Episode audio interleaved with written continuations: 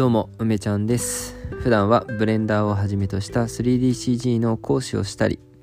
学びの自給自足を目指すコミュニティ学びラボを運営したりしています。私の夢は好きなことやりたいことで人生を突き進んでいるあなたと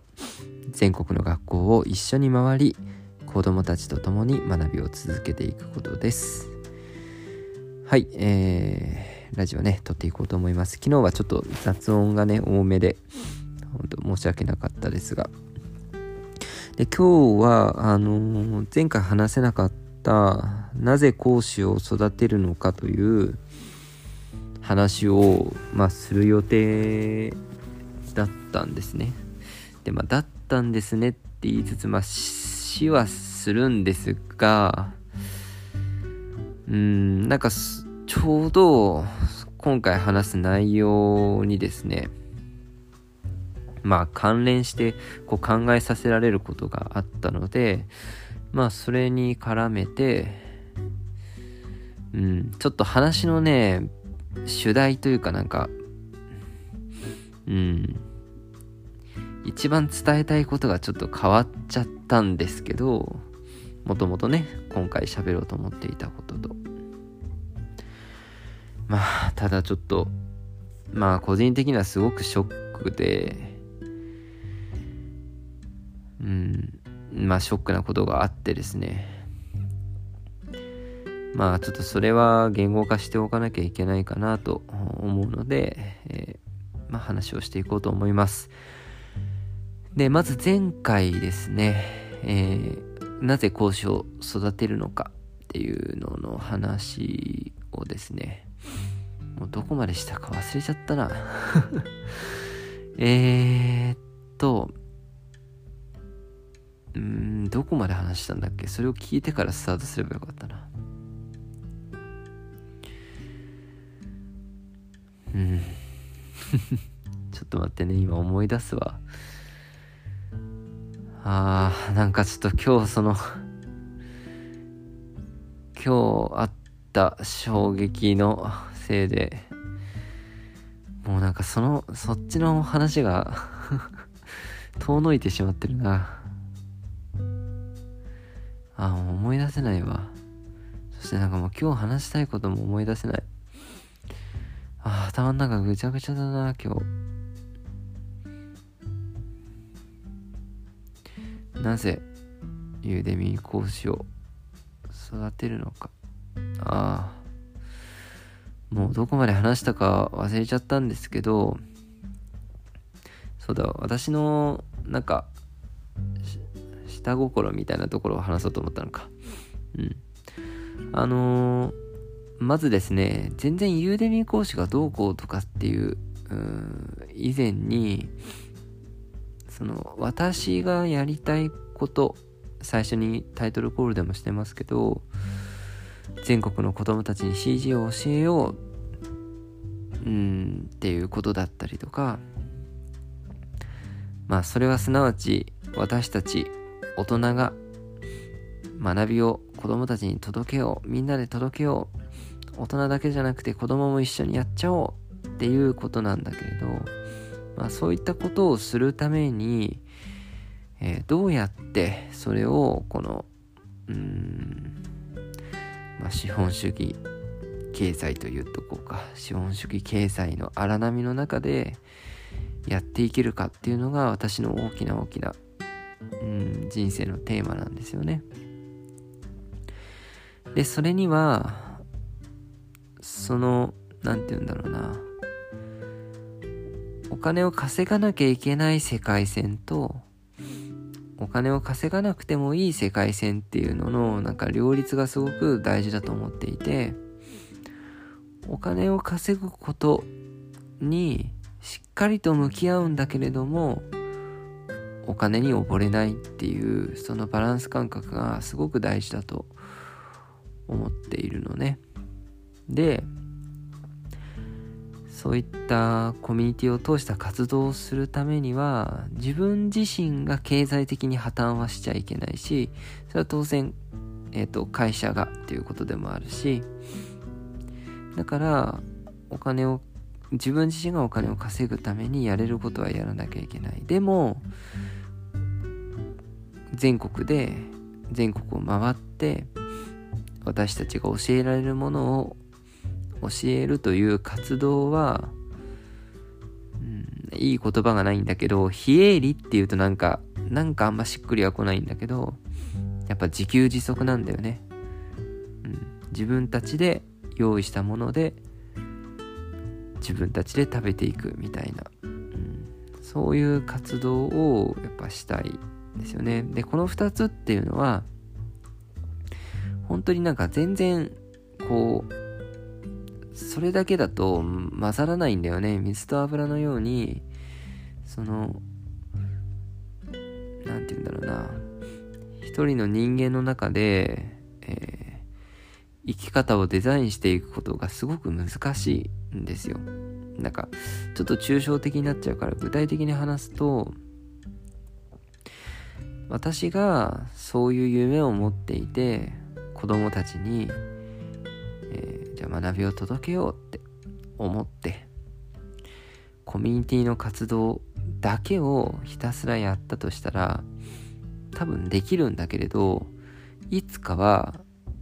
あの生き絶えちゃうんですよね。持たないんですよ。つまり社会貢献だ社会貢献だってそれだけをやってたら殺されちゃうんだよね。この資本主義経済の中で。ね、あのラボにさ今130人ぐらいの人が集まってくれているんですよね。でしょ？でえー、っと大体10万円ぐらい毎月集まるわけですよ、ね、会費がね。であの当たり前だけど10万円じゃ生きていけないじゃないですか。うん。だから学びラボで集めてるお金ってそもそも私が生活するために、えー、使おうと思ってないんだけど使おうと思ってないということをちゃんと実現するためには私はやっぱ他で生計を立てなきゃいけないんですよね。そうだから学びラボに100%リソースをフル投入してたらなんていうの学びラボにフル投入してるのに学びラボを潰すことになるんですよ。そうそうだよね。結局学びラボっていう場所は今は私がいなかったら何も存在しないわけだから私が死んじゃダメなんだよね。まあ、とすると学びラボはそういう場所であることを守りつつ私は外の世界にやっぱり冒険しに行かなきゃいけないんだよね。そしてうんなんか獲物をねこうちょっと獲物っていうとだからちょっと村づくりのイメージだけどあるところで村をね成していたところから外に出かけて狩りに行くわけですよ。でイノシシとか鹿を買って村に帰ってこなきゃいけない、ね、自分でも食べるし村のメンバーにも食べてもらうわけですよ。でそういうものがないと本当の自給自足だけでは生きていけないのが現実なんですよね。で私はあユーデミの講師という仕事をしているし今はサラリーマンでもあるんだけどじゃあサラリーマンを辞めてこのコミュニティをね大きくするんだって踏み込む。で踏み込むチャンス権利は持ってる。持っているんだけれどそれは長い時間軸で見ると大した武器ではないんだよね。やっぱり生きていくためにはまだまだ自分で仕事を自分で仕事するのはずっとするんだけどお金を稼ぐための仕事っていうのをもっともっと自分でもやっていかなきゃいけない。そういう時間ってのは、まだまだ続くわけですよ。うん、まあそういった私の状況。今は会社員っていう安定もあるけれどそれをこれから捨てるよっていう状況。そしてうん。まあそれを捨ててしまっても、まあ、ナビラボっていう場所を自給自足で保つ。そういう平和な場所に維持しなきゃいけない。そのために自分は出稼ぎに行かなきゃいけないんだっていうそういう状況ね、でそういう状況に立ってみてじゃあユーデミー講師はなぜ今ね育てていかなきゃいけないのか。確か前編では学びラボっていう場所にたくさんの先生が生まれるためなんだ。そしてラボのメンバーも一人一人の経済的な自立につながることが、まあ、一人一人にとっていいことだっていう話をしたんですけどもう一回私目線でね、えー、話すとあのユーデミーの講師を私っていう人間だけでね頑張るもっともっと講座をたくさんなっていろんなね講座を作ってみんなに価値を届けるってことをやれば別にもっともっとお金だって稼げるしうーんなんかもっともっと仕事ももらえると思うんですよ。それが一番コスパはいいんですよ。だってユーデミ講師で成功してるんだからそのままずっと仕事してればいいんですよ。本当はね。だけどそこに本当のゴールがないって私は知っているからやっぱコミュニティをやりたいんだけれどそのコミュニティを大きくすることに力を入れようと思ったらユーデミー講師もやらなきゃいけない。じゃあ自分じゃなくて誰かにやってもらおうっていうそういう考えなんだよね。簡単に言うと。ですごくなんかこうずるく聞こえちゃうかもしれないけどでもその2つを両立するためにうんやっぱ必要なことなんですよね。これは私視点だけで見ても。前回の話で三方よしならやれっていう話をしたけれどそれは私からしてもすごくメリットがあるし、え、ラボにとってもラボのメンバーにとってもねラボのメンバーにとっても新しいチャレンジとしてユーデミ講師になってそして自分で稼ぐ力がつけばメリットになるしそれが学びラボっていう場所自体にもメリットになってるんだよね。だから三方よしなんだよ。じゃあ私から見たそのメリットって何なのっていうとその自分が講座を使わなくていいから楽ちんっていう意味ではないんだよね。全く。一つは自分が先生を育てることによってうーん。やっぱり仕事の種類が変わって多少時間の使い道が変わってくる。やっぱり自分で作ってるとね本当にそれしかできないんだよね。ユーデミの講座って本当に作るの大変なんで自分で作ってると本当にそれしか手が回らないの。だから時間が得られるっていうのはもう間違いない。でそして私以外の人と一緒に作るってことは私にはないものが生まれるっていうことなんだよねそれはあ私だけじゃ、うん、扱えないものがこうラボメンと一緒にやることによって目に見える形で講座になってそれは私にとっても何て言うんだろうな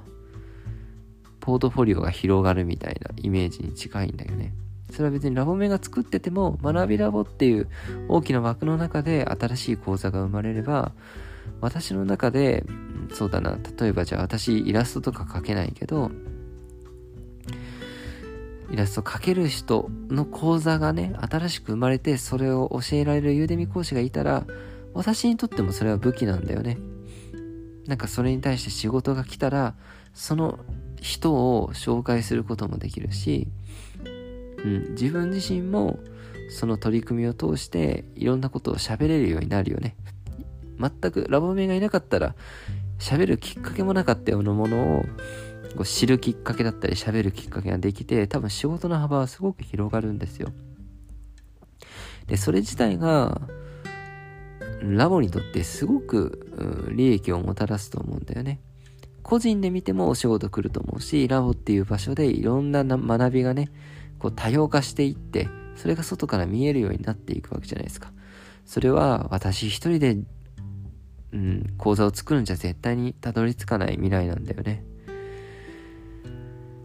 うん。なので、まとめると、私視点でね、ゆでみ講師を増やしていくっていう、私視点の下心みたいなものは、やっぱり自分じゃできないものが、あレパートリーの中に増えていくっていうことなんですよね。で、それが実際に一緒にやっていけるね、仲間のメリットにもなっているし、ラボに、まあ、私のメリットって言ってる、ラボのメリットっていう、まあなんか、三歩よしって言ったけど、まあ実は同じなんだけどね。私がメリットだなって感じることはラボのメリットでもあるんだけど、まあ、ラボにとっても学びの多様化がされて、で私にとっても自分自身が講座を出さなくても、講座ができていく。ね、それで収益が一部補填されて、ね、もうね、朝から晩まで講座を作っていないと自分のね、生計が立てられない状態ではなくて、みんなの応援をしながらそれができて、かつ学びラボの運営とか、その他のね、経営関係に時間が割けるっていうことは、やっぱり学びラボっていう場所をね、しっかり守って、かつ大きくして、そして外から仕事を取ってくるには大事なことなんだよね。うん。まあそう思ってるんだけれど。まあなんか今日はほんとショックなことがあって。まあそうだね。一言で言うと、なんでそんなにお金に縛られちゃうのかなって思うことがありました。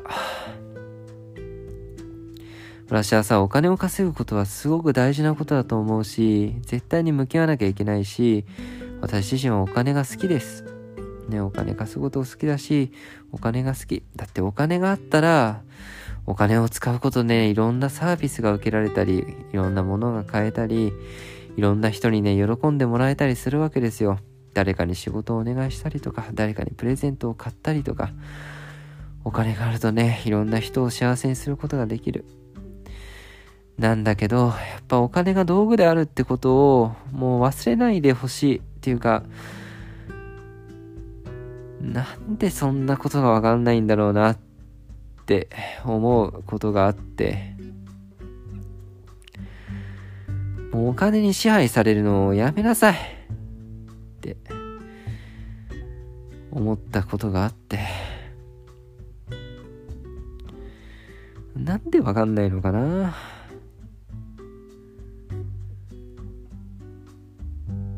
なんて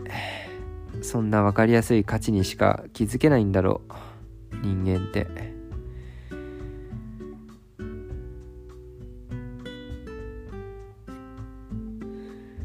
ていうふうにちょっとなんか人間不信になりました。私まあでもねそれは全部自分のせいなんだよね。本当に。と人を信じすぎたかな。それはなんか自分の中で信じるための材料をちゃんと揃えなかった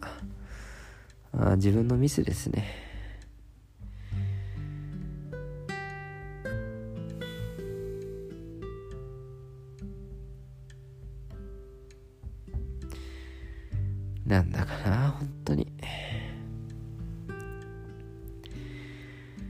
私はね、学びラボっていう場所で、まあ1万人にしたいって言ってるけれど、ただ1万人仲間が集まればいいわけじゃないんですよ。もうこれだけさ、なんか、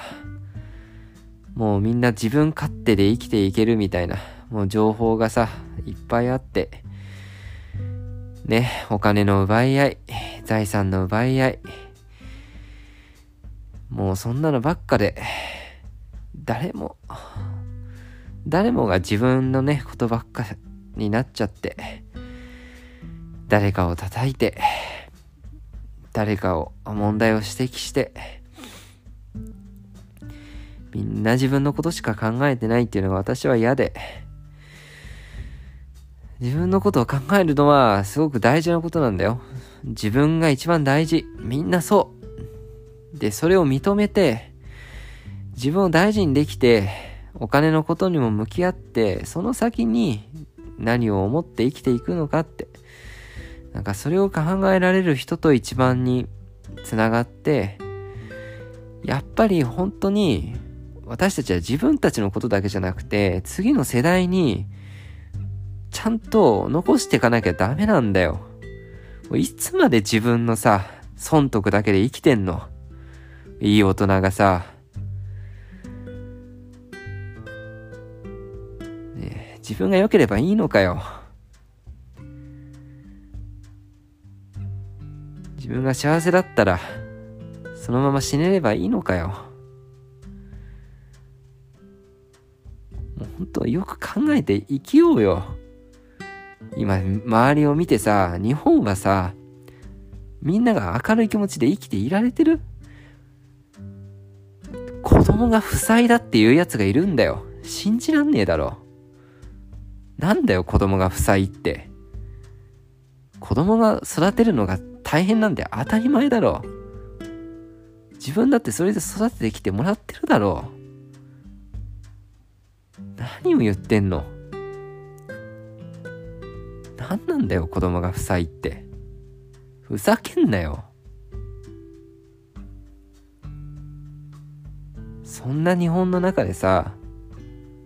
みんなで仲良しみんなで頑張りましょうが通用しないと思ってる。私は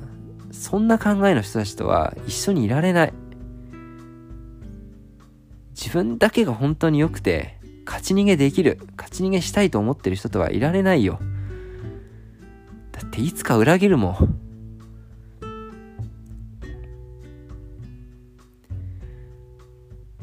そういう人は、やっぱり自分のことをちゃんと愛せてないと思う。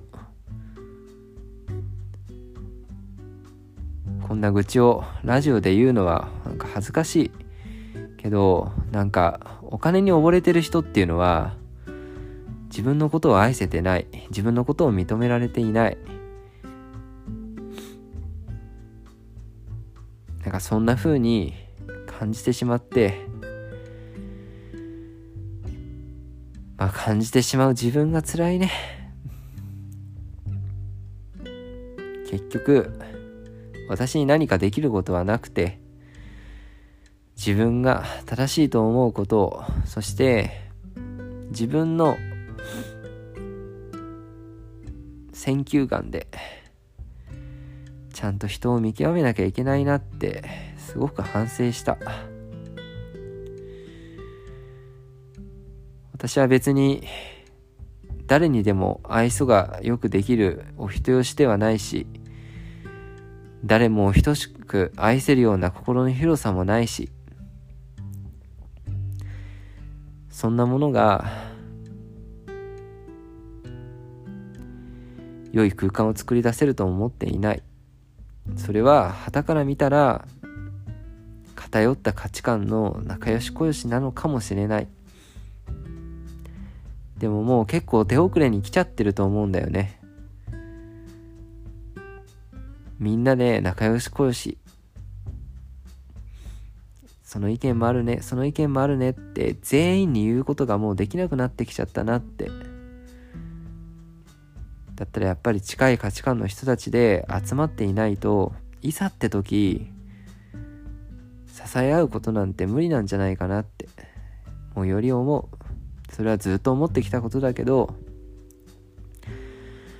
もうやっぱもうちょっと自分が成長しないとねこんな風にラジオで声を荒げて恥ずかしいです。こういう風になってしまうような自分の甘さがこの瞬間もそうだし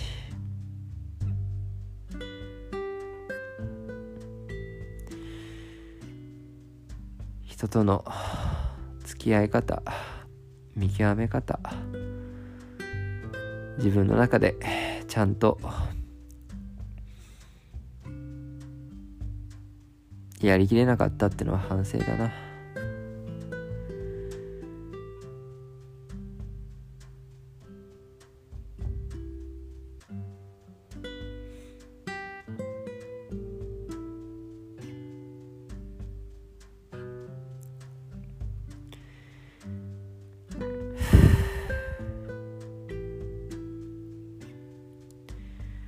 私は学びラボの中でいろいろお金を使ってね何か仕事を一緒にしたりとかいろんなことをまあお金を返してやることがあります。だけど本当はそれは嫌でできればそういうものが排除されてやりたいんだけどそうはいかないから誰かのリソースを使うってことはお礼を支払うことだから。そうなんだけれどだからずっと人を見てるんですよ。学びラボにいる人たちが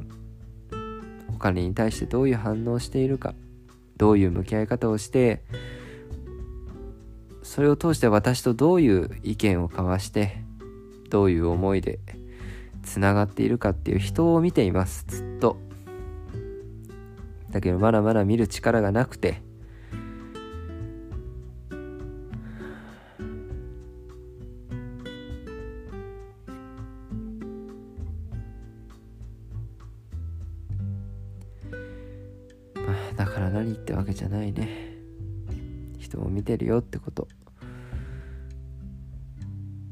して同時に私も見られてると思う。難しいね。1万人作るのは。難しいよ。頑張ります。あーこれどうしようかな。